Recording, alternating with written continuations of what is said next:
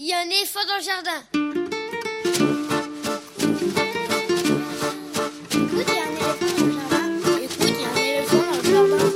Hein?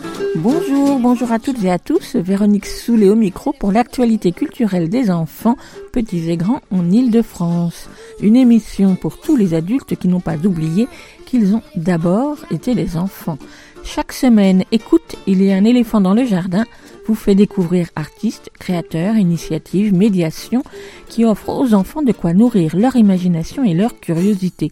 En tout cas, ce qui nous semble original, réussi, intéressant, avec des reportages, des chroniques, des interviews, des lectures, concoctées par les chroniqueurs de cette émission et moi-même. Aujourd'hui, avec moi au fil de l'émission par téléphone interposé, Estelle Laurentin pour sa revue de presse, Quentin Le Guével pour parler d'un jeu, Elsa Gounod pour sa chronique littéraire et Lionel Chenaille pour sa lecture. Comme chaque semaine, nous déplorons sans fin le maintien de la fermeture des lieux de culture, de cinéma de spectacle vivant, mais commençons à entrevoir avec optimisme leur réouverture annoncée pour vous présenter des créations pour le jeune public. Au programme de l'émission aujourd'hui, les petits papiers d'Estelle, la revue de presse d'Estelle Laurentin sur les enfants et les ados, ce sera dans quelques instants. Nos droits, leur combat, c'est le titre de l'ouvrage documentaire écrit par Irène Cohen-Janka à l'intention des ados et paru récemment aux éditions des éléphants. L'autrice y retrace le parcours et les moments forts des combats pour le droit à l'avortement, au congé payé, au droit d'aimer librement, en tout cas une dizaine de droits qu'il s'agit aujourd'hui de continuer à défendre. On en parle avec Irène Cohen-Janka, ce sera dans une quinzaine de minutes. Ensuite, Quentin Le Guével présente un jeu pour petits ou pour plus âgés, ça dépend des fois. Elsa Gounod, libraire jeunesse à Paris, propose sa chronique Grand Livre pour petites personnes, ce sera l'avant-dernière chronique de l'émission. Et pour terminer, Lionel Chenaille lit un extrait d'un roman de littérature générale sur le thème de l'enfance, ce sera quelques minutes avant la fin de cette émission. Vous pouvez suivre l'actualité de l'émission sur les réseaux sociaux, Facebook, Instagram, il y a un éléphant dans le jardin. Écoutez et vous abonnez au podcast sur toutes les applications habituelles, les grosses comme les petites, mais également sur la plateforme Podcastix, Podcastix, plus écoute, il y a un éléphant dans le jardin. On y trouve photos, liens internet, références citées dans l'émission et vous pouvez aussi vous y abonner d'un simple clic pour recevoir le programme chaque semaine dans votre boîte mail. Écoute, il y a un éléphant dans le jardin. C'est l'émission qui ouvre des fenêtres sur l'actualité culturelle des enfants. Nous sommes ensemble pour un peu plus d'une heure pour tous les flâneurs. Écoute, il y a un éléphant dans le jardin. eh. La nouveauté discographique pour les enfants cette semaine est un conte, un conte d'origine tunisienne et adapté et raconté par Muriel Bloch, conteuse parmi les conteuses. Kmina, la graine de cumin. Un livre CD qui vient de paraître aux éditions Le Jardin des mots. Le Jardin des mots est une maison d'édition qui s'est spécialisée depuis une douzaine d'années, entre autres, dans les contes et histoires enregistrées sous forme de CD, de livres CD ou en téléchargement sur son site. Et on retrouve à son catalogue des grands noms, comme celui de Micheline Denoc, Pipito Matteo, Ahmed Bouzine, pour citer les plus anciens, ou encore Philippe Campiche ou Patrick Rochedy.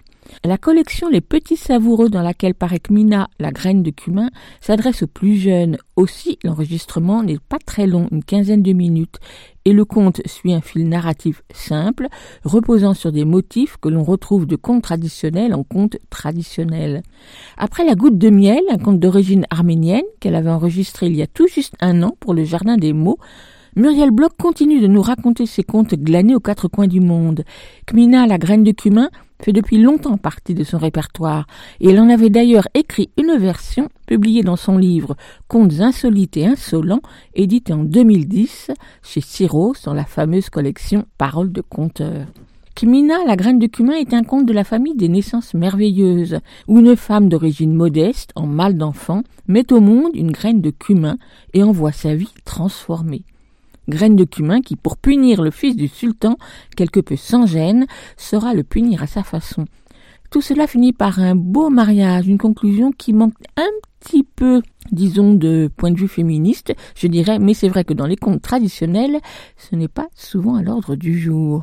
Mais ne boudons pas notre plaisir, on se laisse emporter comme toujours par la voix chaleureuse, enjouée, modulée de Muriel Bloch, soutenue par la guitare et petite percussion du musicien Joao Mota, qui vient ponctuer ou souligner les rebonds du conte avec légèreté et connivence.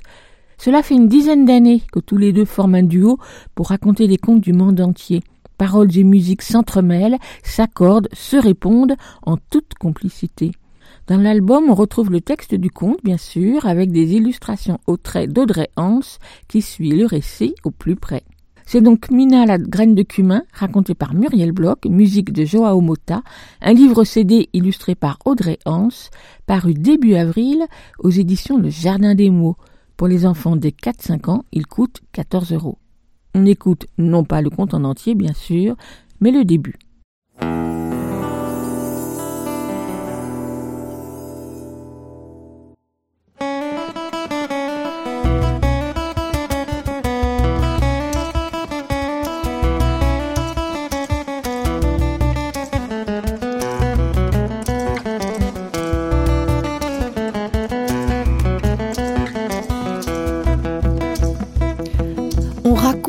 Tunis vivait une jeune femme encore jeune et jolie, mais pauvre, et qui n'avait pas d'enfant, et qui en voulait un vraiment, terriblement.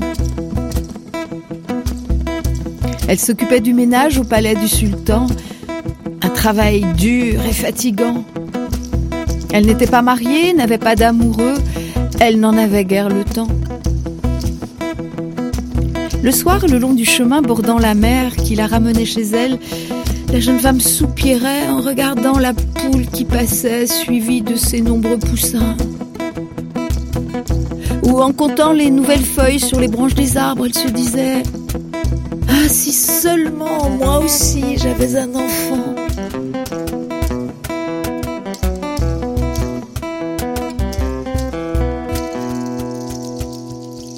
Un soir, dans sa petite maison, tandis qu'elle préparait son pain pour la semaine, avec juste un pot de farine, une carafe d'eau posée sur la table, avant d'enfourner la pâte, elle rajouta quelques graines de cumin qu'elle avait achetées au marché. Elle en aimait le goût et le parfum légèrement anisé. Quand elle sortit le pain du four, il était tellement bon qu'elle le mangea en entier et, rassasiée, elle s'endormit. Le lendemain et les jours suivants, elle se sentit un peu patraque. La tête lui tournait, elle avait des nausées, mais vaillamment, elle continuait ses travaux de ménage au palais. Ce fut seulement au bout de quatre mois, à la vue de son ventre arrondi, que la jeune femme comprit qu'elle attendait un enfant. D'imaginer la vie là dans son ventre la remplissait de joie, et elle chantait à tue-tête sur le chemin qui bordait la mer. Hum, Mon enfant grandit bien, comme l'arbre a ses feuilles, la poule a ses poussins, et moi aussi j'aurai le mien.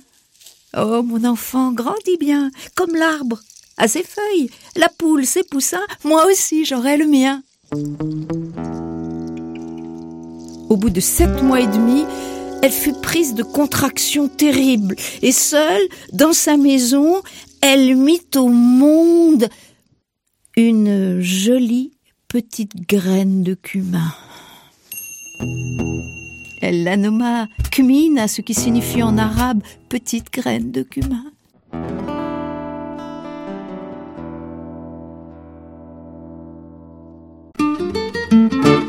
Écoute, éléphant au jardin. Bonjour Estelle. Bonjour Véronique. J'ai cru comprendre qu'aujourd'hui, c'est ta dernière chronique. Tu prends tes vacances au mois de mai? Ouais, alors c'est pas exactement des vacances, c'est même l'inverse. Donc euh, effectivement, ce sera ma dernière euh, revue de presse des petits papiers, en tout cas pour l'instant, bien sûr, parce que, euh, comme on le sait, euh, enfin comme on l'espère tous, euh, les salles de spectacle pour lesquelles habituellement je travaille vont rouvrir visiblement dans les semaines qui viennent, et que je t'avoue que c'est avec bonheur que je vais aller y travailler d'arrache-pied. Donc pendant quelques semaines, ce sera ça. voilà, ce sera ça la priorité. J'imagine, c'est important et on est content, contente que les salles ouvrent. Alors c'est quoi le sujet de ta, ta revue de presse aujourd'hui? Bah, je suis un petit peu sortie des clous parce que ça concerne les jeunes, mais un petit peu moins jeunes peut-être que euh, l'émission, pour être tout à fait honnête. Mais euh, voilà, il y a eu un petit discours du 1er mai qui m'a gratté les oreilles, alors je suis partie là-dessus. Alors on l'écoute et je te souhaite eh bien une bonne rentrée professionnelle, on peut dire les choses comme ça. Exactement. Eh ben merci Véronique, je prends. À bientôt. À très bientôt. C'est les petits papiers d'Estelle. Les petits papiers d'Estelle, une revue de presse qui parle des enfants et des ados. Et dans ces petits papiers, nous allons parler du 1er mai. Alors pas du muguet, mais de la presse de ce samedi 1er mai 2021 qui s'est fait l'écho d'un discours adressé à la jeunesse, aux jeunes actifs, aux jeunes étudiants, aux jeunes parents, mais en fait surtout aux jeunes votants. Le Parisien appelle ça 1er mai, Marine Le Pen dégaine sa carte jeune. Et dans le Figaro, c'est pour le 1er mai, Marine Le Pen lance un appel à la jeunesse. On y lit que moins d'un an avant la présidentielle, la candidate d'ores et déjà déclarée a dévoilé ce samedi de premières propositions pour les moins de 30 ans. La fête patriotique annuelle du RN chaque 1er mai en hommage à Jeanne d'Arc est donc la date choisie par Marine Le Pen pour lancer un appel à la jeunesse et mettre sur la table de premières propositions de campagne. Je vois dans l'extraordinaire précocité de Jeanne d'Arc, 17 ans lors de la levée du siège d'Orléans, l'occasion de souligner l'espoir que nous devons placer en notre jeunesse. Moi, perso, j'irais plutôt du côté de Greta Thunberg pour m'identifier si j'avais 17 ans, mais bon, va pour Jeanne d'Arc et revenons à la lecture du Figaro. La chef du Rassemblement national pointe les moins de 30 ans comme les premières victimes des errements de nos gouvernants dont beaucoup ont été contraints avec la Covid-19 selon elle, ou bien d'arrêter leurs études, ou bien de voir la valeur de leur diplôme compromise. Des difficultés auxquelles s'ajoutent toujours selon Marine Le Pen dans le Figaro des phénomènes structurels dont pâtit la jeunesse, en soulignant le faible niveau de natalité en France, autant de mots contre lesquels la prétendante à l'Élysée a dévoilé un plan. Ouvrir à toute personne de moins de 30 ans qui créera son entreprise une dotation en fonds propres égale à son propre apport, ainsi qu'une exonération totale d'impôts. Ensuite, une évolution de la fiscalité de la succession et des donations pour favoriser une meilleure mobilité de capital entre les générations. Un soutien financier public au cursus professionnalisé autant qu'au cursus universitaire. Une garde d'enfants à domicile 100% déductible et un prêt public plafonné à taux zéro accordé aux couples dont le remboursement sera différé à chaque naissance et le capital restant dû annulé dès le troisième enfant. L'article ne dit pas si cette manne financière ira aussi aux couples homosexuels, mais bon, en tout cas, l'idée, c'est de distribuer des gros sous. Des transferts, des emprunts, plans d'épargne, subventions, des revenus, des réserves, c'est du pèse et des ronds, portefeuille, petites coupures, virements, spéculation, c'est la caisse, le trésor, le marché, les options, y'a que le pognon. Dans le monde, on remarque aussi cette vigoureuse offensive à l'intention des jeunes, rappelant que l'enjeu n'est pas négligeable. Le vote des jeunes électeurs se partage globalement en deux. D'un côté, les 18-24 ans, qui lorsqu'ils avaient voté avaient accordé au premier tour en 2017 leur suffrage au parti d'extrême droite, au même niveau que le reste de la population, autour de 21%, alors qu'ils semblent aujourd'hui tentés par Emmanuel Macron. De l'autre, les 25-34 ans qui ont fait le chemin inverse, séduits en 2017 par le candidat d'En Marche, ils envisageraient désormais à près de 30% de voter pour le RN à la prochaine élection présidentielle. À ce sujet, on peut lire ou voir un programme du 6 avril de la chaîne Public Sénat titré Vote des jeunes. Le RN ne propose rien, il ramasse le désespoir. C'était juste après que le journal Le Monde ait rendu public les chiffres que je viens de citer dans une étude IFOP le 5 avril, avec l'article Comment le Rassemblement national est devenu le premier parti de la génération des 25-34 ans. Et les sénateurs réagissaient sur la chaîne Public Sénat. Le premier parti, c'est l'abstention. C'est un vrai souci que les jeunes ne se sentent pas concernés par la chose publique, constatait sans surprise un vice-président du groupe La République en marche au Sénat. Tandis qu'un sénateur centriste de 35 ans se désolait, le RN ne fait rien en réalité, il ramasse le désespoir. La chaîne concluait avec un décryptage emprunté toujours au journal Le Monde. Marine Le Pen a réussi à banaliser, à dédiaboliser le FN devenu RN, et les jeunes ont une mémoire historique assez courte, parce que de fait, ils sont jeunes. Ils découvrent une Marine Le Pen qui, grosso modo, n'apparaît ni plus ni moins malhonnête ou dangereuse que les autres, et qui par ailleurs est une femme. Aujourd'hui, Marine Le Pen suscite de l'indifférence ou apparaît comme une candidate crédible, sauf bien sûr pour la jeunesse politisée et engagée à gauche. Libération du 1er mai résumé pour sa part, extrême droite 1er mai, Marine Le Pen ne change pas de disque pour 2022.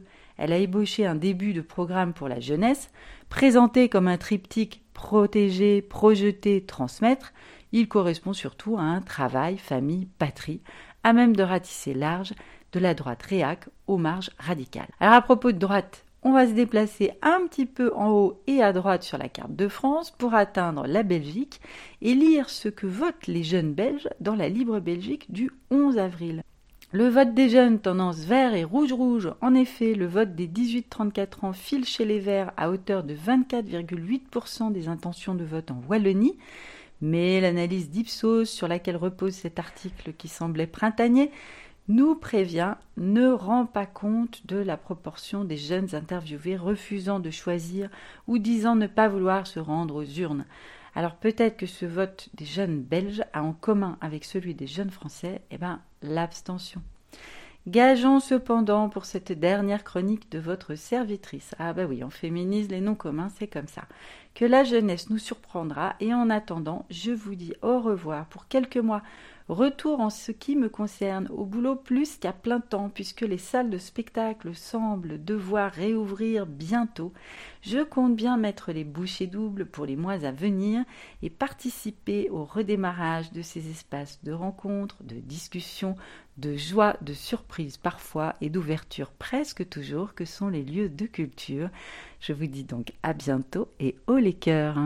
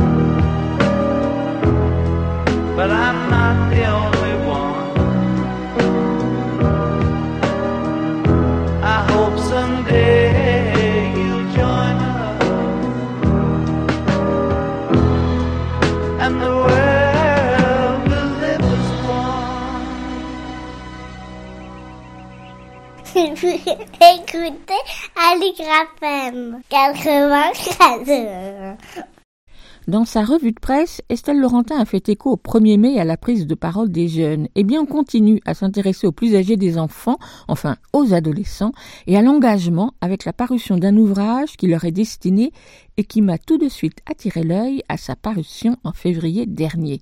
Nos droits, leur combat, écrit par Irène Cohen-Janka, paru aux éditions des éléphants. D'abord, à cause de sa présentation à la fois sobre et inventive, alternant texte et bande dessinée avec un subtil jeu sur la bichromie qui facilite ainsi l'entrée en lecture de ce livre documentaire. Mais surtout à cause de son sujet, bien sûr, puisqu'il invite les jeunes lecteurs à remonter le fil de l'histoire en France d'une dizaine de droits, la plupart acquis de haute lutte au bout de dizaines, voire de centaines d'années, et pour autant toujours fragile. Droit à l'avortement, droit au logement, droit d'aimer librement, droit de manifester, etc. Pour chaque droit, un rappel de quelques dates qui ont jalonné ces années, les personnalités marquantes, les débats législatifs, puis un focus sous forme de bande dessinée de deux ou trois pages sur un événement ou sur une période particulière, suivi d'un encadré pour rappeler la situation aujourd'hui en France et dans le monde, pas toujours très optimiste, et enfin le portrait rapide d'une figure importante et reconnue telle Louise Weiss pour le droit de vote des femmes ou Jules Ferry pour le droit à l'école gratuite et obligatoire, ou encore Robert Badinter pour l'abolition de la peine de mort.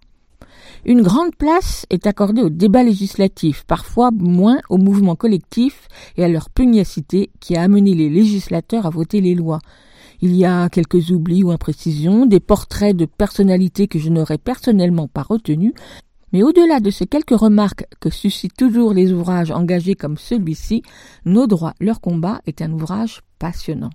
Le texte d'Irène Cohen-Janka est précis, efficace, tour à tour simplement descriptif ou bien plus impliqué, voire enthousiaste, zoomant sur des exemples particuliers pour ensuite mieux appréhender un aspect plus général. Chaque chapitre, de quelques six ou sept pages, aux différentes entrées, est illustré de façon très expressive, en noir et une couleur, par l'illustratrice et autrice de bande dessinée Edith Chambon, avec un soin particulier apporté aux décors et aux ambiances. Pas étonnant donc qu'Amnesty International ait apporté son soutien à nos droits leur combat, non seulement en signant la préface, qui rappelle que tous ces droits indispensables restent toujours à défendre et à préserver, mais aussi en le proposant dans sa boutique de cadeaux solidaires à consulter sur son site. Aussi, pour en savoir un peu plus, je vous propose maintenant de parcourir ce livre documentaire en compagnie de son autrice, Irène Cohen-Janka, jointe par téléphone il y a quelques jours. Micro. Irène Cohen-Janka, bonjour. Bonjour. Vous venez de publier au mois de février Nos droits, leur combat, qui est apparu aux éditions des éléphants. Moi, je vous connaissais surtout comme autrice de romans ou comme autrice d'albums peu de documentaires. Quand vous en avez fait, c'était plutôt sous forme hybride, on va dire des albums documentaires. Absolument. Donc vous pensez à... Euh... Je pense à Ruby Tête Haute, je pense à Au Dernier Voyage, le livre sur Kortchak, ouais. qui d'ailleurs tous les deux sont édités aux éditions des éléphants. Alors qu'est-ce qui vous a donné envie de vous plonger cette fois-ci dans un vrai documentaire? D'une part, c'est une commande, donc une commande des éditions des éléphants. Et bien sûr, c'est une commande euh, qui n'est pas hasardeuse. Hein. J'étais très sensibilisée à ce thème des droits, des droits euh, acquis, mais toujours fragiles. Et c'est un travail qui m'a tout à fait passionnée parce que, en fait, j'ai l'habitude quand même de beaucoup me documenter. Donc, euh, c'est pas si éloigné de ma manière de travailler au fond. Là, le lectorat visé, ce sont les adolescents. Mais quand vous avez pensé à ces adolescents lecteurs, vous les avez pensés dans quel cadre? C'est-à-dire, est-ce que plutôt dans un cadre scolaire, dans des séances de lecture qui seraient suivies de débats, ou plutôt une, une découverte un peu solitaire? Un peu tout ça. Une découverte solitaire, parce que le titre de l'ouvrage, avec cette partie bande dessinée, tout ça peut donc se prêter tout à fait à une découverte solitaire. Et puis euh, aussi un travail en classe ou accompagné par des adultes qui permettent une exploitation euh, plus grande un approfondissement des thèmes. Euh, oui, oui, oui. Je pense que c'est un livre qui peut convenir euh, comme ça à toutes sortes de publics, dans toutes sortes de cadres, qu'il est euh, appréhendé dans un milieu scolaire. Je pense qu'un approfondissement, une exploitation de toutes ces thématiques, ça peut être extrêmement enrichissant. Et si c'est une approche solitaire, ben, ce sont des choses qui paraissaient des droits, qui paraissaient comme ça euh, tout à fait naturels. Et ça permet au moins dans un premier temps de prendre conscience du fait qu'ils sont le fruit de, luttes, de combats. Ça fait émerger aussi euh, des personnes, des personnages, des figures. Donc il est dit par Amnesty International qu'elles sont inspirantes. Et ça, j'ai trouvé ça vraiment... Euh, oui, ça, j'aime beaucoup cette idée de figures inspirantes. Moi, j'aime beaucoup l'idée que ce soit mon livre sur Janus Korczak, ou dans mes romans, hein, Le chant de l'innocent, de mettre en avant euh, plutôt des figures euh, lumineuses. Donc ça fait un peu partie, voilà, au fond de ma démarche. Hein. Je pense qu'il est très bon de montrer les êtres de lumière plutôt que les êtres obscurs euh, qui détruisent. Vous disiez tout à l'heure que c'était une commande. Jusqu'où allait la commande? C'est-à-dire, est-ce que le choix de la forme, c'est vous qui l'avez choisi? Est-ce que c'est vous qui avez choisi les droits qui allaient être abordés et déclinés? Ou est-ce que c'était euh, un travail de concert avec les éditrices? C'est un travail de concert. On a, euh, on a beaucoup travaillé ensemble et sur la forme et sur le choix aussi des droits. Euh, donc on a vraiment beaucoup travaillé ensemble. Le contenu, bien sûr, c'est moi qui l'ai élaboré. Ensuite euh, sont venues les illustrations, mais c'est vraiment un travail, c'est un travail d'équipe hein, quant au choix des dix droits et la forme. On a beaucoup discuté. Il y a eu beaucoup de dialogues, de renvois, de remis sur le, métier. Oui, oui, oui. C'était pas évident, mais bon. Oui, bien sûr. Surtout que c'est un sujet qui quand même a été pas mal décliné dans l'édition et dans l'édition pour la jeunesse, que ce soit pour les plus jeunes ou pour les adolescents. Donc j'imagine qu'il s'agissait là de prendre un parti pris particulier, à la fois sur le contenu et à la fois sur la façon d'en parler. Donc quelles sont les questions que vous vous êtes posées quand vous vous êtes lancé dans ce travail? Bon, il y avait déjà, il me semble, il y a tout un, euh, tout un apprentissage à faire pour les jeunes générations. Déjà un peu celui de la chronologie. Voilà, je pense qu'aujourd'hui on a une approche euh, dans l'enseignement, on a, on a une approche qui est aussi fort intéressante, qui est plutôt thématique, transversale, et parfois c'est un peu au détriment de la chronologie. Donc dans cette histoire de droit, euh, redonner une chronologie des événements, Contextualiser aussi, ça me paraît important. Aujourd'hui, on a un peu tendance à relire les choses, mais à la lumière d'aujourd'hui, ce qui n'est pas toujours juste. Donc, euh, contextualiser et puis montrer que parfois ce n'est pas si simple, hein, complexifier un peu les choses en disant qu'il y a des démarches contradictoires. Par exemple, à la Révolution, on voit, on voit Robespierre euh, qui vante l'abolition de la peine de mort euh, et qui par la suite, non seulement en est victime, mais a été aussi un grand pourvoyeur de guillotine. C'est ça, et puis montrer, oui, voilà, qu'il y, a des avancées, des reculs, ce qui donne à la fois une idée de la difficulté de ces combats, et puis aussi du fait que c'est fragile, qu'ils sont fragiles, qu'il faut les connaître, et puis, euh, comme dit Amnesty International, pour en jouir et pour les protéger aussi. Vous avez travaillé sur dix droits, donc je vais les citer, ce sera fait. Il y a eu donc l'abolition de l'esclavage et l'abolition de la peine de mort, le droit à l'école laïque et gratuite, le droit de vote pour les femmes, le droit au congé payé, le droit au logement, le droit à l'avortement, le droit d'aimer librement, le droit de grève et le droit de manifester. Dix droits, c'est à la fois beaucoup et à la fois, euh, j'imagine qu'il a fallu en laisser de côté. Oui, bien sûr. Mais bon, ils nous ont semblé essentiels et il y aura peut-être une suite. Mais en tout cas, ceux-là nous ont paru euh, vraiment essentiels. Le droit à l'avortement, par exemple. Hein, Simone Veil euh, venait de décéder. Et je pense qu'il y a beaucoup d'adolescents qui ne savaient pas vraiment qui elle était, quel avait été son rôle dans cette lutte pour le droit à l'avortement l'abolition de la peine de mort euh, également. Puis il y a des droits qui au fond ne sont pas si, anciens. Euh, je pense qu'il y a beaucoup de gens qui découvrent que euh, le droit de vote pour les femmes n'est acquis quand même que très tardivement, en 44 les congés payés aussi, ça a l'air d'aller de soi d'avoir cinq semaines de congés payés. Or, là encore, c'est le fruit d'une lutte. J'ai privilégié aussi des tas d'approches. Il y a des approches qui sont un peu littéraires, ce qui permet de mettre en relief des textes de Camus, de Victor Hugo. Il y a des choses qui sont un peu plus sentimentales. Les congés payés, euh, on a cette, très jolie carte d'une jeune fille qui écrit à Léon Blum pour lui dire j'ai 17 ans et euh, grâce à vous, euh, j'ai pu faire un beau voyage la figure de l'abbé Pierre également qui est très émouvante. Voilà, c'est mêlé à la fois le savoir, les connaissances et puis aussi une approche plus subjective, plus littéraire. Plus voilà, on a voulu essayer toutes ces approches. Alors pour chacun de ces chapitres, pour chacun de ces droits, c'est à peu près la même construction, c'est-à-dire une contextualisation historique, comme vous l'avez dit, suivie d'une bande dessinée plus ou moins longue qui fait un, focus, soit sur une longue période historique, soit sur une très courte période, sur un événement, une partie sur où on en est aujourd'hui, donc et aujourd'hui, et puis donc le portrait d'une personnalité qui s'est illustrée sur cette euh, question-là. Alors je me suis un petit peu étonnée parce qu'en fait sur la partie historique, vous l'avez fait pour neuf droits et pas celui pour euh, le logement. Vous avez préféré inclure dans la bande dessinée parce qu'il n'y a pas vraiment de, il n'y a, rien. Il n'y a jamais eu jusque-là euh, de texte. Il n'y avait pas matière à, euh, il n'y a pas eu de, décret, de loi. On n'a jamais légiféré sur le droit au logement. Donc c'est tout simplement pour ça qu'il n'y a pas la partie un peu d'histoire où on rappelle la marche des événements. Oui, oui, c'est le seul. Sinon, effectivement, c'est toujours la même construction avec un dessin. Je crois qu'il faut, il faut rappeler le très beau travail aussi de Chambon. Hein. Ouais, ouais, on a, on a donc à chaque fois un dessin au départ. Il faut dire aussi qu'il y a une couleur, une couleur pour chacun des droits. Ensuite, un, un, dessin qui est très fort hein, et qui campe un petit peu le, euh, sujet avec une. Euh, c'est comme ça que, par exemple, pour l'abolition de l'esclavage, on a une, phrase de Toussaint Louverture hein, qui dit en me renversant, on a abattu à Saint-Domingue que le tronc de l'arbre de la liberté des Noirs. Il repoussera par les racines parce qu'elles sont profondes et nombreuses. Et Edith a fait un très beau dessin où on voit euh, comme ça les racines de l'arbre de la liberté et en guise de tronc un bouquet d'hommes, euh, d'hommes et de femmes.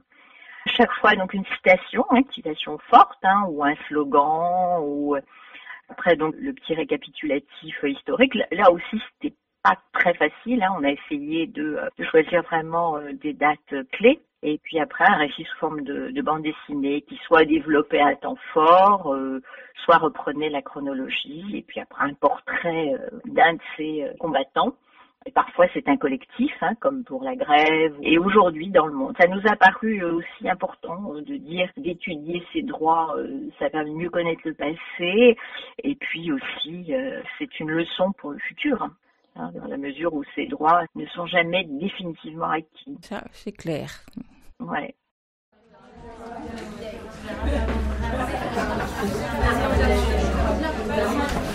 Nous sans passer le phare, nous qui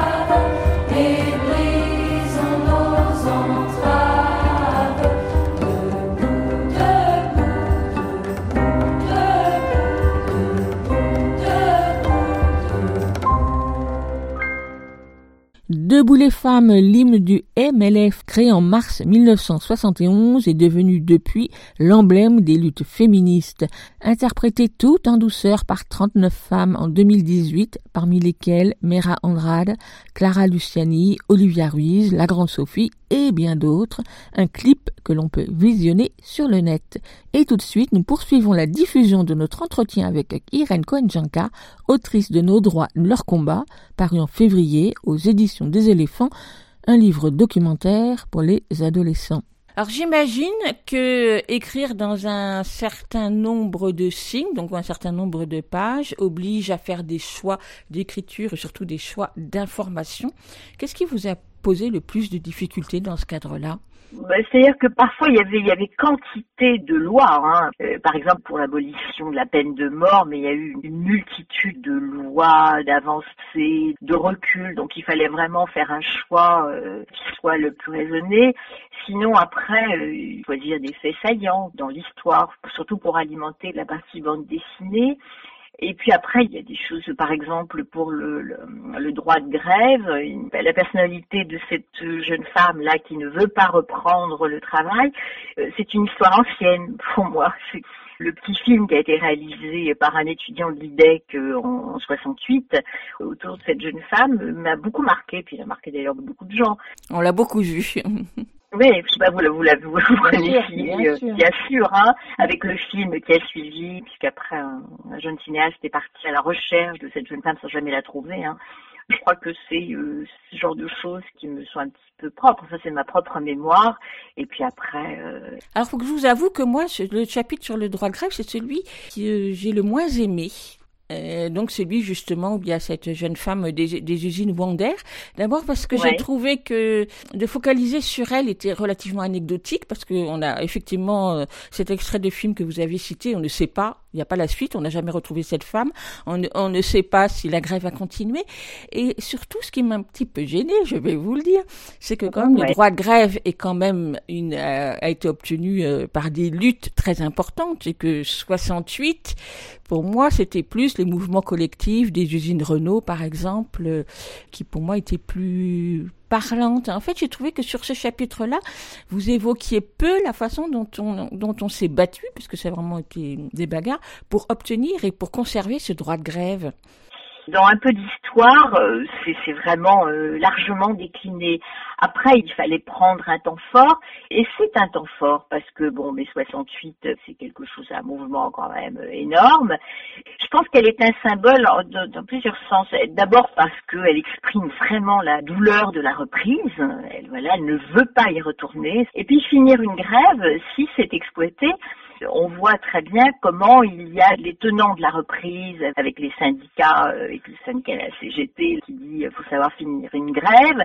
Et puis il y a d'autres gens qui l'entourent et qui comprennent très bien le fait qu'elle n'ait pas envie de. euh, je veux dire qu'au-delà de sa propre, de, de- la propre histoire, hein, enfin qu'on ne connaît pas de cette, Mm. cette jeune femme, il y a quand même une attitude euh, politique face à la Mm. grève. Comment est-ce qu'on termine une grève? Ça me paraît très important. C'était ça que vous vouliez mettre en avant. Oui, parce que voilà, euh, d'un côté on lui dit euh, il faut y retourner, donc euh, c'est une grande souffrance pour elle, elle, elle pleure et on sent vraiment que c'est vraiment quelque chose qui s'écroule. Et puis il y a surtout l'aspect politique, hein, voilà, avec les gens de la CGT qui lui disent ce que vous avez obtenu c'est déjà bien, il faut être, c'est tout le problème de la grève, hein, à quel moment. Euh, voilà, et des syndicats, et du rôle des syndicats. Donc je pense que euh, c'est quand même tr- très emblématique de ce que peut être la grève d'un point de vue euh, politique. D'accord. Alors il y a un droit pour lequel je pense que vous avez eu un intérêt très particulier parce que c'est le chapitre le plus long. C'est sur le droit de vote des femmes. Bah oui, parce que Non seulement il est plus long, mais j'ai trouvé aussi que vous aviez une écriture pour ce chapitre beaucoup plus euh, vive et alerte. Ah bah peut-être. Peut-être, ah oui, oui. Mais c'est aussi, c'est la matière qui nous est donnée. hein. Là, aussi, c'est une histoire tellement longue, le droit de vote euh, des femmes. C'est commencé à la Révolution, et après, c'est une histoire qui est longue. Il y a, il y a- il y a des aspects assez légers, donc c'était bien aussi de les favoriser euh, un petit peu, quoi, avec les suffragettes. Et puis ça nous intéresse beaucoup aujourd'hui. Maintenant, euh, on parle beaucoup quand même de, de l'égalité homme-femme, de la parité. Oui, c'est une histoire qui est très longue. En fin de compte, il y a beaucoup de, temps qui paraissent forts. Après la Première Guerre mondiale, les femmes qui ont largement euh, remplacé les hommes, tandis que cela était au combat, on pense que ça y est, ça va être gagné euh, pour les femmes, qu'elles ont vraiment conquis euh, le droit de vote du fait qu'elles ont tenu une place euh, essentielle quoi dans la marche du pays. Et puis non, il faut quand même attendre euh, et la deuxième guerre mondiale, attendre, euh, attendre longtemps. Je me suis un petit peu interrogée parce qu'en fait, le parti pris que vous avez pris, donc je pense que là aussi c'était un choix, c'est surtout sur le combat législatif pour euh, obtenir euh, tous ces droits, un peu moins sur les combats collectifs qui ont permis aux législatifs justement de, de légiférer. Et du coup, est-ce que c'est lié? Beaucoup, plusieurs de vos focus, comme vous venez de l'évoquer maintenant, euh, commencent à la Révolution française. Oui, il y a des, il y a des, le droit des femmes euh, au vote, on voit quand même le rôle des femmes, les, les, les tricoteuses pendant la Révolution. Et puis si on voit aussi, euh, par exemple, le droit de manifester, le droit de grève, on voit bien aussi quand même qu'il s'agit de mouvements collectifs. hein. On est bien obligé de dégager quand même quelques figures, mais euh, je pense que l'on on comprend bien, c'est pareil pour le droit à l'avortement, on comprend bien qu'il y a une mobi- démobilisation euh, générale, que ce sont pas se- seulement euh, des figures individuelles qui font que, que ces droits se traduisent après en décret et en loi.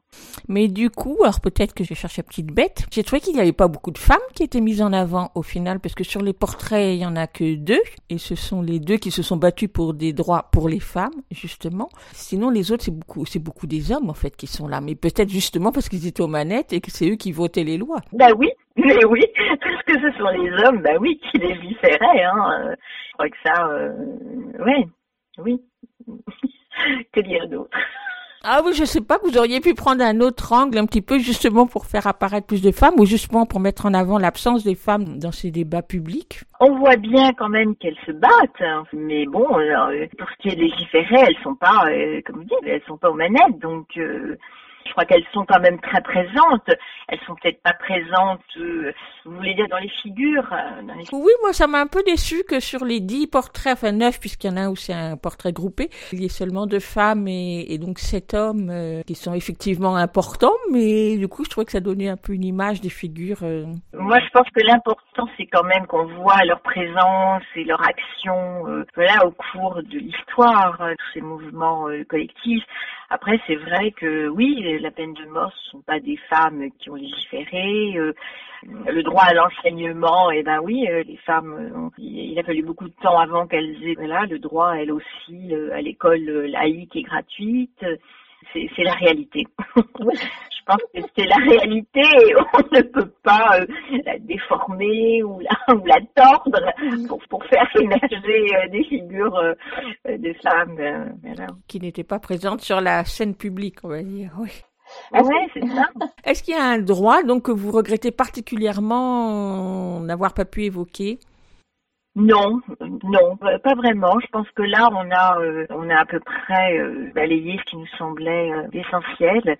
Il y en a probablement d'autres, mais ceux-là nous ont paru des droits fondamentaux et surtout ceux à éclairer, à faire connaître, hein, à faire connaître dans leur histoire, euh, et puis ce qu'ils sont aujourd'hui, hein, enfin ce qui se passe et aujourd'hui en France et dans le monde. Ça, ça me paraissait, euh, Mm. ça me paraissait important. Oui, de le dire et de le rappeler toujours aux jeunes, c'est important. On a évoqué donc le, travail que vous avez fait avec Edith Chambon, ce travail aussi sur la bichromie à chaque fois qui permet de donner une couleur particulière à ch- chacun de ses droits. Mais pour la réalisation de cette bande dessinée, vous avez travaillé comment? C'était en aller-retour ou elle a travaillé à partir de votre texte? À partir du texte, hein, vraiment à partir du texte. Voilà, moi j'étais très, j'étais très heureusement surprise. Ah oui, c'est très très beau et c'est en fait très agréable à lire. Ouais, puis il y a vraiment une dynamique euh, dans l'image avec euh, le, le, le tableau de la croix, la, la liberté dans le peuple, revisité pour la page de couverture et qui boucle l'ouvrage, hein, puisque dans le droit de manifester, là on a le, le tableau de, de la croix qu'elle a qu'elle a reproduit. Et puis ça permet aussi de donner une idée par le vêtement, par le décor. C'est aussi une manière de, euh, de contextualiser aussi. Et donc du coup, vous lui avez donné des sources ou elle s'est débrouillée toute seule? Elle s'est, très bien débrouillée. Euh, parfois, elle m'a demandé euh, de, de- deux, trois choses, mais sinon, non, non, elle s'est, euh, elle s'est parfaitement bien débrouillée. Irène, ce- cet ouvrage est publié aux éditions des éléphants. Vous vous travaillez avec plusieurs éditeurs. Comment vous qualifiez les éditions des, éléphants dans votre parcours d'auteur? Qu'est-ce qu'elles ont de particulier? Bah, écoutez, j'aime beaucoup travailler avec elle parce que euh, parce qu'il y a beaucoup de dialogue, il y a beaucoup d'allers-retours. Et ça, c'est quand même euh, tout à fait intéressant. Notre première rencontre s'est faite autour bizarrement d'un ouvrage qui m'avait été commandé euh, par une maison d'édition italienne, le Janus Korczak, et paru d'abord en Italie. Et ensuite, elles ont, elles ont racheté les droits. Et puis ensuite, euh, elles ont une collection. Elles sont très attachées à tout ce qui est la mémoire. Hein. euh, C'est des éditions des éléphants. hein. la mémoire, la force. C'est vraiment beaucoup de dialogue, beaucoup d'allers-retours. Euh, Vraiment, j'ai vraiment le sentiment qu'on construit des choses ensemble. Comment vous choisissez un éditeur ou une éditrice? Bon, je choisis et puis euh, je choisis et, et ils me choisissent. Bon, évidemment, il y a des gens avec lesquels j'ai travaillé euh, très longtemps, hein, euh, notamment euh, les éditions du Rouergue. hein. Et puis, bon, eh ben, souvent, on est très attaché à une personne. hein. Moi, en l'occurrence, c'était Sylvie Gracia qui a quitté les éditions du Rouergue. hein. Donc, c'est une très belle histoire pour moi avec Daniel Dastug, parce que quand j'ai commencé à, à publier au Rouergue, c'était c'était encore Daniel Dastug qui était responsable. Et puis ensuite, au fil du temps, ça s'est un peu un peu diversifié, mais quand même l'ensemble, j'ai j'ai beaucoup beaucoup publié euh, aux éditions du Rouergue. Puis maintenant, un peu d'autres. euh, le bouquin sur Simone Veil, par exemple, ce sera la joie de lire. euh, voilà. Mais souvent, on est quand même très attaché à, à quelqu'un, hein, un ou une interlocutrice. Et moi, ça a été longtemps euh, le Rouergue et puis, puis Actes Sud aussi. hein, puisque j'ai publié euh, quelques bouquins euh, Actes Sud, notamment la collection euh, d'une seule voix. euh, Mon avant-dernière question, ce sera pour vous demander, donc en faisant un petit pas de côté, quel est le livre de votre enfance qui vous a marqué et qui vous a peut-être conduite à écrire pour les enfants? Oh, je, peux, je pourrais pas dire le livre. C'est beaucoup de livres. J'ai beaucoup aimé, j'ai beaucoup aimé les contes. Je lisais énormément de contes enfants. Et sinon, après, j'ai lu, euh, j'ai lu des clubs des cinq, j'ai lu, euh, j'ai lu des Alice. Mais lisais beaucoup de contes euh, quand même, beaucoup de contes de tous les pays. Et ma dernière question, beaucoup plus concrète, quels sont les trois objets qui définissent votre lieu de travail? Une lampe, déjà. Une lampe qui qui est pas très pratique, qui est pas très fonctionnelle, mais que j'aime beaucoup. Une grande et vieille lampe. Sinon, euh, sinon il y a des tas de petites choses. Bah, écoutez, là, mon regard se pose. Alors, écoutez, euh, c'est la première fois que j'en parle, mais puisque vous me posez la question, il y a sur mon bureau un citron, un très vieux citron qui est maintenant, euh, qui est quasiment à l'état de pierre. Et c'est un citron, je suis née en Tunisie, d'où je suis partie à l'âge de 7 ans. Et je suis retournée à l'âge de 20 ans et je suis retournée dans la maison que j'ai quittée de façon très précipitée puisqu'il y avait une guerre. J'ai ramassé ce citron, voilà, et il est sur mon bureau et maintenant il est quasiment, je vous dis, euh, à l'état de pierre. Voilà le deuxième objet. Et le troisième objet, et les trois, les trois autres, enfin, et les autres objets, c'est beaucoup, beaucoup de stylos, de crayons et un portrait de Kafka. voilà. Voilà ce qui m'entoure, entre Merci. autres. Merci beaucoup Irène Cohen-Janka. Merci beaucoup à vous. Nos droits, leur combat, écrit par Irène Cohen-Janka, illustré par Edith Chambon, apparu aux éditions des éléphants en février. Un livre documentaire pour les adolescents qui ne devrait pas manquer d'ouvrir à des débats et des discussions, que ce soit dans le cadre scolaire, familial ou associatif. Il coûte 18 euros. Et on remonte au temps des premiers congés payés en écoutant Damia chanter aux quatre coins de la banlieue une chanson que l'on peut retrouver sur le disque Les premiers congés payés en 24 chansons paru chez Marianne Mélodie.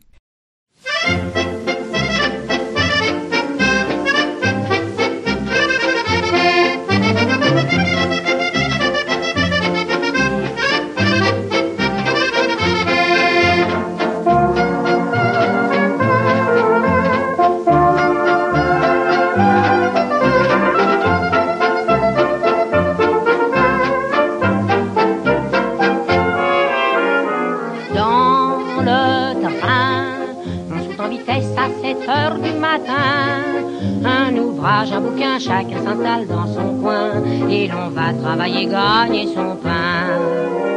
Des murs noirs, le long du parcours, c'est tout ce que l'on peut voir. des faubourgs enfumés, des avenues désolées, mais tout se transforme soudain coins de la banlieue de Paris. Dimanche, on entend de la musique. C'est à celui qui fera le plus bruit, phono, piano, mécanique. On danse et l'on boit, on a ce jour-là.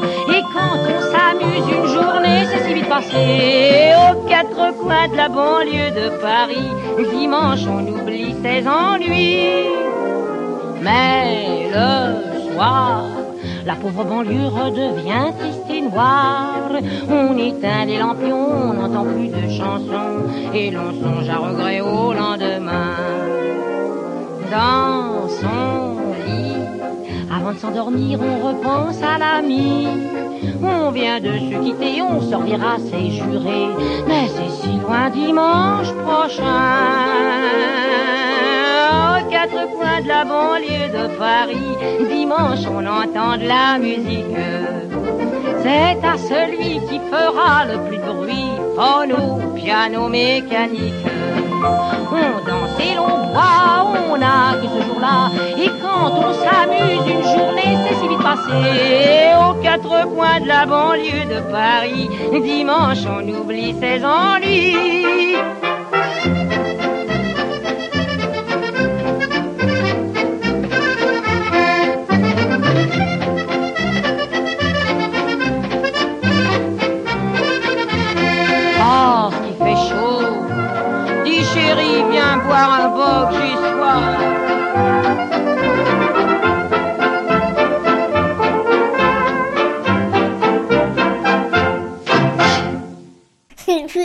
Écoutez Aligraphem 94.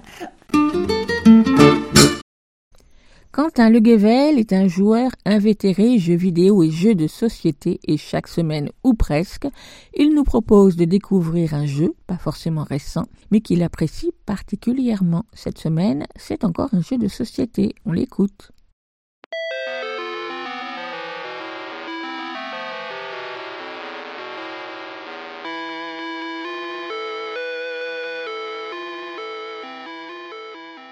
Aujourd'hui, je vais vous parler d'un petit ovni.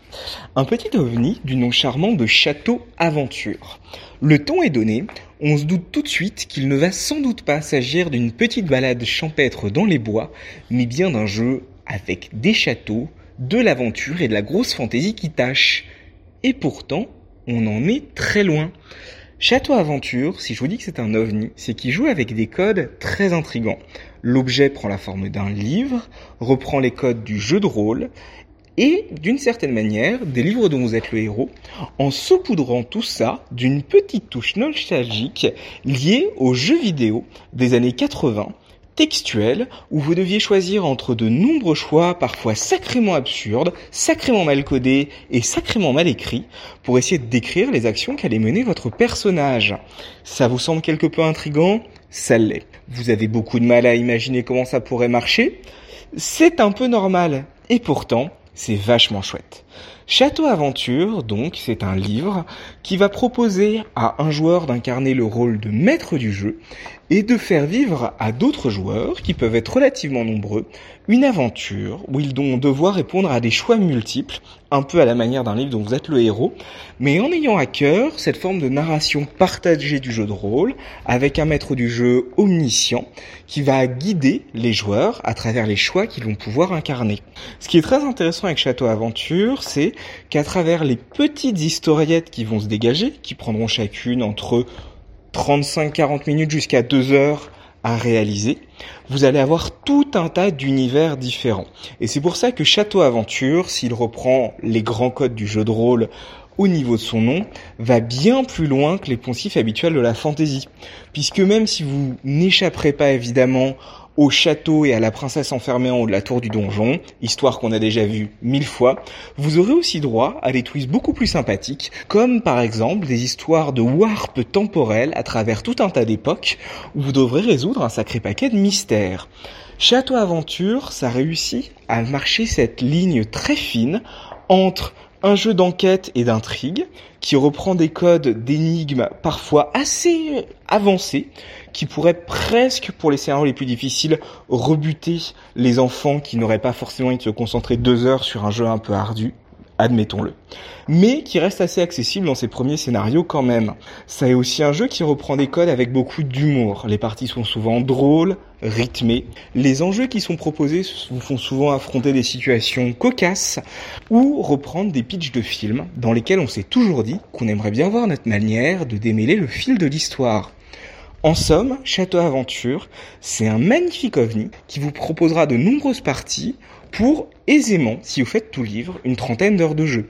Vous pourrez y faire jouer des enfants à partir de 6-7 ans pour ces scénarios les plus faciles, et pour les scénarios les plus corsés, attendrez peut-être des enfants à partir de 10-11 ans, ou alors des plus jeunes très motivés. Vous paierez 25 euros pour acheter Château Aventure, un jeu édité par Yellow que vous trouverez, c'est la chance, souvent aussi bien chez vos marchands de journaux habituels qu'en boutique de jeux. Château Aventure, c'est une petite perle ludique, assez difficilement identifiable, mais en tout cas sacrément réussie. J'aime personnellement beaucoup ce mélange des genres qui pourrait sembler complètement délirant, mais dont la sauce monte si bien en l'occurrence. Bref, amusez-vous bien. Écoute, un éléphant au jardin.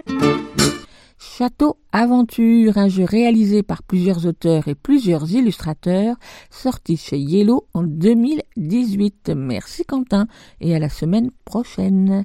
Et avant de retrouver Elsa Gounod pour sa chronique, je vous propose d'écouter un classique de la chanson pour enfants, mais revu façon Zaf Zafa, à mon beau château, extrait de Yemaya, Voyage musical en Amérique du Sud, un livre disque sorti en 2016 chez Rue des Enfants.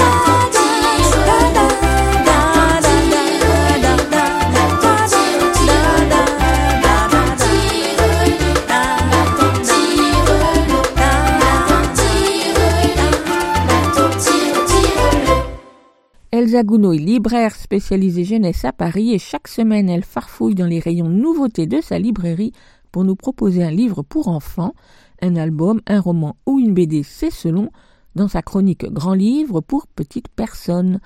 On l'écoute. Grand livre pour petites personnes par Elsa Gounod, libraire à Paris. Bonjour, aujourd'hui, je vais vous parler de Marimoto de Dorothée de Montfred, roman avec de la bande dessinée dedans, ou l'inverse, paru récemment aux éditions du Seuil Jeunesse.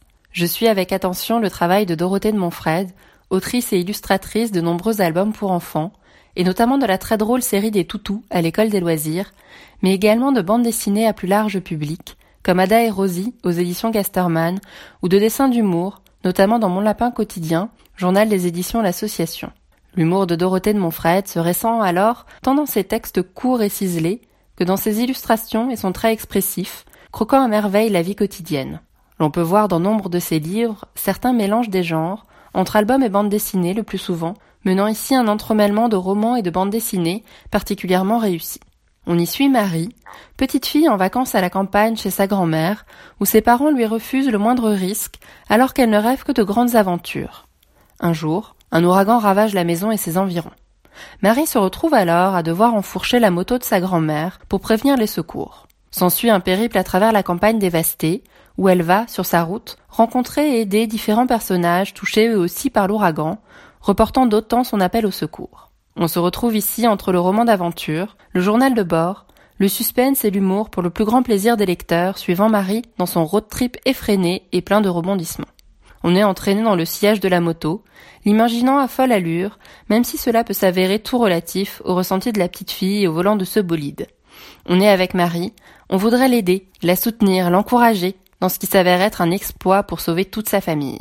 Le cœur palpite, on sentirait presque le vent nous fouetter le visage au volant de cette moto, tant le récit est prenant, à lire d'une traite si on le peut. À rebours, l'on comprend également le côté carnet de bord, reportage de la fillette sur sa folle aventure, cela prenant tout son sens dans la forme très intéressante développée par Dorothée de Montfred dans ce livre alternant paragraphes de texte, scénettes en format bande dessinée ou illustration de pleine page, cela donnant un rythme particulier et évoluant au fil du récit par certaines pauses ou au contraire certaines envolées de Marie au volant de sa moto. Ce format, qui fonctionne ici particulièrement bien pour tout lecteur, peut alors également attirer de jeunes lecteurs pour leur permettre d'entrer plus aisément dans la lecture, sans crainte de se voir dépassé par un texte trop dense. Ainsi, avec ce livre, sous-titré Seul contre l'ouragan, tant par ce personnage de Marimoto, que j'espère récurrent, que par ce récit d'aventure palpitant et cette forme inventive, je vois une sorte de renouveau du livre familial, s'adressant à tous, de 7 à 77 ans, comme on a pu le dire. C'est que si la lecture en est réjouissante enfant, elle ne l'est pas moins plus grand ou adulte, par certains traits d'humour et des personnages parfaitement croqués. L'héroïne est ici bien fédératrice par son courage et les frissons qui nous prennent en songeant à sa folle mission, oscillant entre dramatique et drôlatique. Il y a là une forme de premier degré qui fait du bien, dans cet aspect positif mêlé à certains passages très drôles et fantaisistes, parfois presque burlesques, histoire que ce premier degré ne se prenne tout de même pas trop au sérieux. On n'a alors qu'une envie, soutenir Marie et savoir si elle arrivera à mener sa mission à bien. À noter également qu'il est particulièrement réjouissant de voir ici une héroïne féminine comme on voudrait en voir plus. Une petite fille réelle, aussi courageuse qu'assaillie parfois de doutes, donnant alors confiance et enthousiasme, modèle sans en être un. Ainsi, le surnom iconique de Marimoto la transforme en super-héroïne sans artifice et sans autre pouvoir que son ingéniosité et son courage sur cette moto rouge bien trop grande pour elle, qu'elle chevauche comme la moto d'Akira, le manga de Katsuhiro Otomo. Dans la forme entre roman et bande dessinée, initiée ici par l'autrice, ces illustrations s'intègrent particulièrement bien, par une sorte de ligne claire au contour simple, donnant bien à voir le mouvement et l'énergie propre au périple de Marie. À cela s'ajoute un travail très intéressant sur les couleurs, avec des aplats choisis de jaune, rose, rouge ou bleu, pour mettre en avant tel fond, tel détail de l'intrigue, ou relier différents éléments d'une image, le reste demeurant alors en noir et blanc. À noter de plus la couverture parfaite, de la typographie du titre à l'illustration de Marie sur sa moto sous une pluie battante, le tout pouvant rappeler des affiches de films de série B et donner alors d'autant plus envie de suivre la folle course de Marie. J'espère vous avoir donné envie de découvrir ce livre que je conseille à partir de 8 ans, Marie Moto de Dorothée de Montfred, aux éditions du Seuil Jeunesse au prix de 11 euros. Moi, j'ai déjà hâte de lire la suite des aventures de Marie Moto, qui j'espère ne tarderont pas trop à arriver. Merci Elsa pour ce périple à deux roues avec Marimoto de Dorothée de Montfred, à découvrir de visu dans toute bonne librairie. Vous écoutez Aligre FM sur 93.1. On termine l'émission avec euh, Lionel Chenaille pour la lecture d'un extrait de littérature générale sur le thème de l'enfance. Bonjour Lionel. Bonjour. Qu'est-ce que tu as choisi aujourd'hui? Alors aujourd'hui, j'ai choisi de vous lire un extrait d'un roman, roman autobiographique. Ça s'appelle La Golfe Blanche. C'est un livre de Charles Sitzenstuhl. Euh, ça se passe dans une petite ville paisible à proximité de la frontière allemande. Une famille sans histoire est en proie à la violence d'un père. La Golfe Blanche. On t'écoute.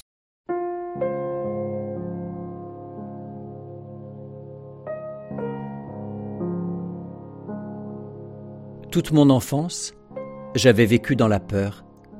Mon père créait la peur partout, tout le temps. Même quand il n'était pas là, j'avais peur. Cette crise était celle de trop. Je ne savais pas où s'arrêterait sa violence, quand s'arrêterait sa violence.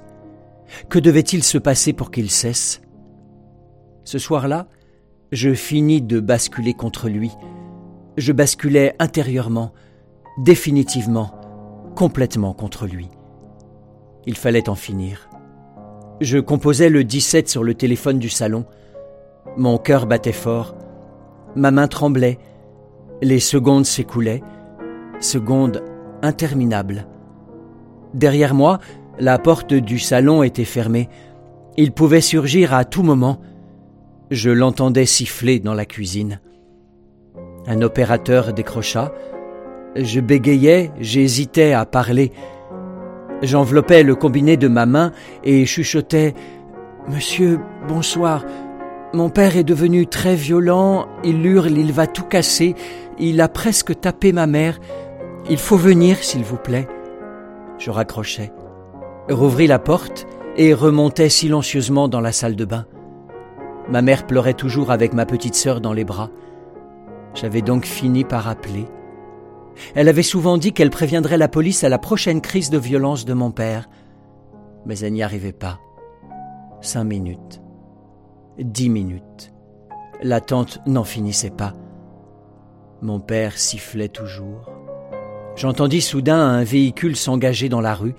La lumière rythmée des gyrophares bleus illumina les petites vitres opaques de la salle de bain. La voiture s'arrêta devant la maison. Le moteur tournait. La sonnerie de la maison retentit. La porte de la cuisine grinça. Mon père alla ouvrir. Je retournai m'accroupir dans l'escalier derrière les barreaux métalliques noirs. Deux policiers en uniforme, un homme et une femme, chemise bleu ciel, étoile argentée sur la poitrine, se tenaient devant le paillasson. Ils étaient armés. L'agent vissa sa casquette plate sur sa tête et dit Bonsoir, monsieur, police nationale. Il paraît qu'il y aurait un peu de chahut dans votre foyer. Est-ce que tout va bien? Mon père ne répondit rien. Je me demandais pourquoi il ne répondait rien. Je fixais le pistolet plongé dans les étuis en cuir. Allait-il bondir sur eux? Allait-il sortir leurs armes et les pointer sur lui? Les gyrophares bleus tournaient toujours dans l'obscurité. Le policier s'impatienta, écarta les jambes, enfonça les pouces dans son ceinturon et reprit d'une voix ferme. Monsieur, je viens de vous poser une question. Est-ce que tout va bien chez vous? Mon père baissa la tête et marmonna trois phrases que je ne distinguais pas. L'agent toucha la visière de sa casquette et tendit l'oreille. La policière fronça les sourcils. Pardon, monsieur? Ma mère se rinça le visage à l'eau du robinet et alla dans sa chambre enfiler une polaire. Elle descendit en boitillant. Arrivée dans l'entrée, elle resta en arrière de mon père. Il en profita pour repartir dans la cuisine. Le policier retourna dans la voiture, éteignit les gyrophares et parla à la radio de bord. Dans un grésillement incompréhensible, une voix lui répondait et ils échangèrent quelques phrases codées. La policière resta sur le pas de la porte auprès de ma mère, qui parlait en pleurant doucement. La femme en uniforme avait l'air désolée. Elle expliquait qu'en l'absence de flagrant délit, il ne pouvait rien faire de plus ce soir-là. Il ne pouvait pas embarquer son mari. C'était sa parole contre la sienne. Or, lorsqu'ils étaient arrivés, mon père était en train de préparer le dîner dans la cuisine. Ça va aller. Ça va aller, dit-elle en frottant le bras de ma mère. S'il recommence, appelez au commissariat. Nous viendrons immédiatement. Passez demain, si vous voulez. La fonctionnaire de police sortit un petit bloc-notes orange et un stylo à de la poche de sa chemise. Elle écrivit un numéro de téléphone sur une feuille, arracha le morceau de papier et le donna à ma mère. C'est la ligne directe du commissariat de Célestat, la rassura-t-elle. Si vous appelez, vous tomberez toujours sur quelqu'un, 24 heures sur 24. Elle saisit ma mère par le bras. Tenez bon, madame. Tenez bon. Passez demain, si vous voulez. L'inspecteur sera là. Je vis ma mère s'essuyer le coin de l'œil. La policière partit. Ma mère ferma la porte d'entrée. La voiture redémarra, s'éloigna. Le volet d'un voisin se ferma subitement dans un vacarme de lattes de bois. Dehors, il faisait nuit noire. Le quartier était paisible. Nous étions seuls avec mon père dans notre petite maison, et il s'affairait sans rien dire dans la cuisine. Il sortit le gratin du four. Ma mère me regarda. Je lus la peur dans ses yeux. Ils étaient rouges, creusés par les cernes. Nous remontâmes. Je me réfugiai dans ma chambre. Elle alla voir Flora qui était repartie dans la sienne. Pour la rassurer, elle lui répétait Ça va aller, ça va aller, maman est là.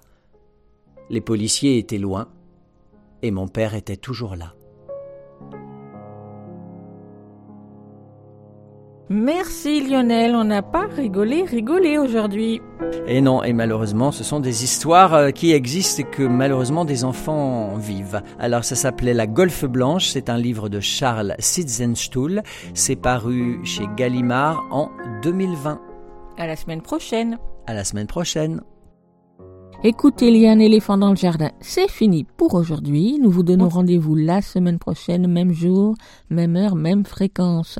En attendant, vous pouvez réécouter cette émission ou les précédentes sur votre application habituelle d'écoute de podcast ou bien sur Podcastix qui héberge ce podcast. En vous abonnant sur la page de Podcastix, vous recevrez chaque semaine dans votre boîte mail le programme de l'émission avec toutes les références des livres et disques dont nous avons parlé aujourd'hui. Podcastix plus écoute, il y a un éléphant dans le jardin, vous arriverez sur la bonne page. À la semaine prochaine. À plus, à la prochaine. À plus, à la prochaine. À plus, à la prochaine.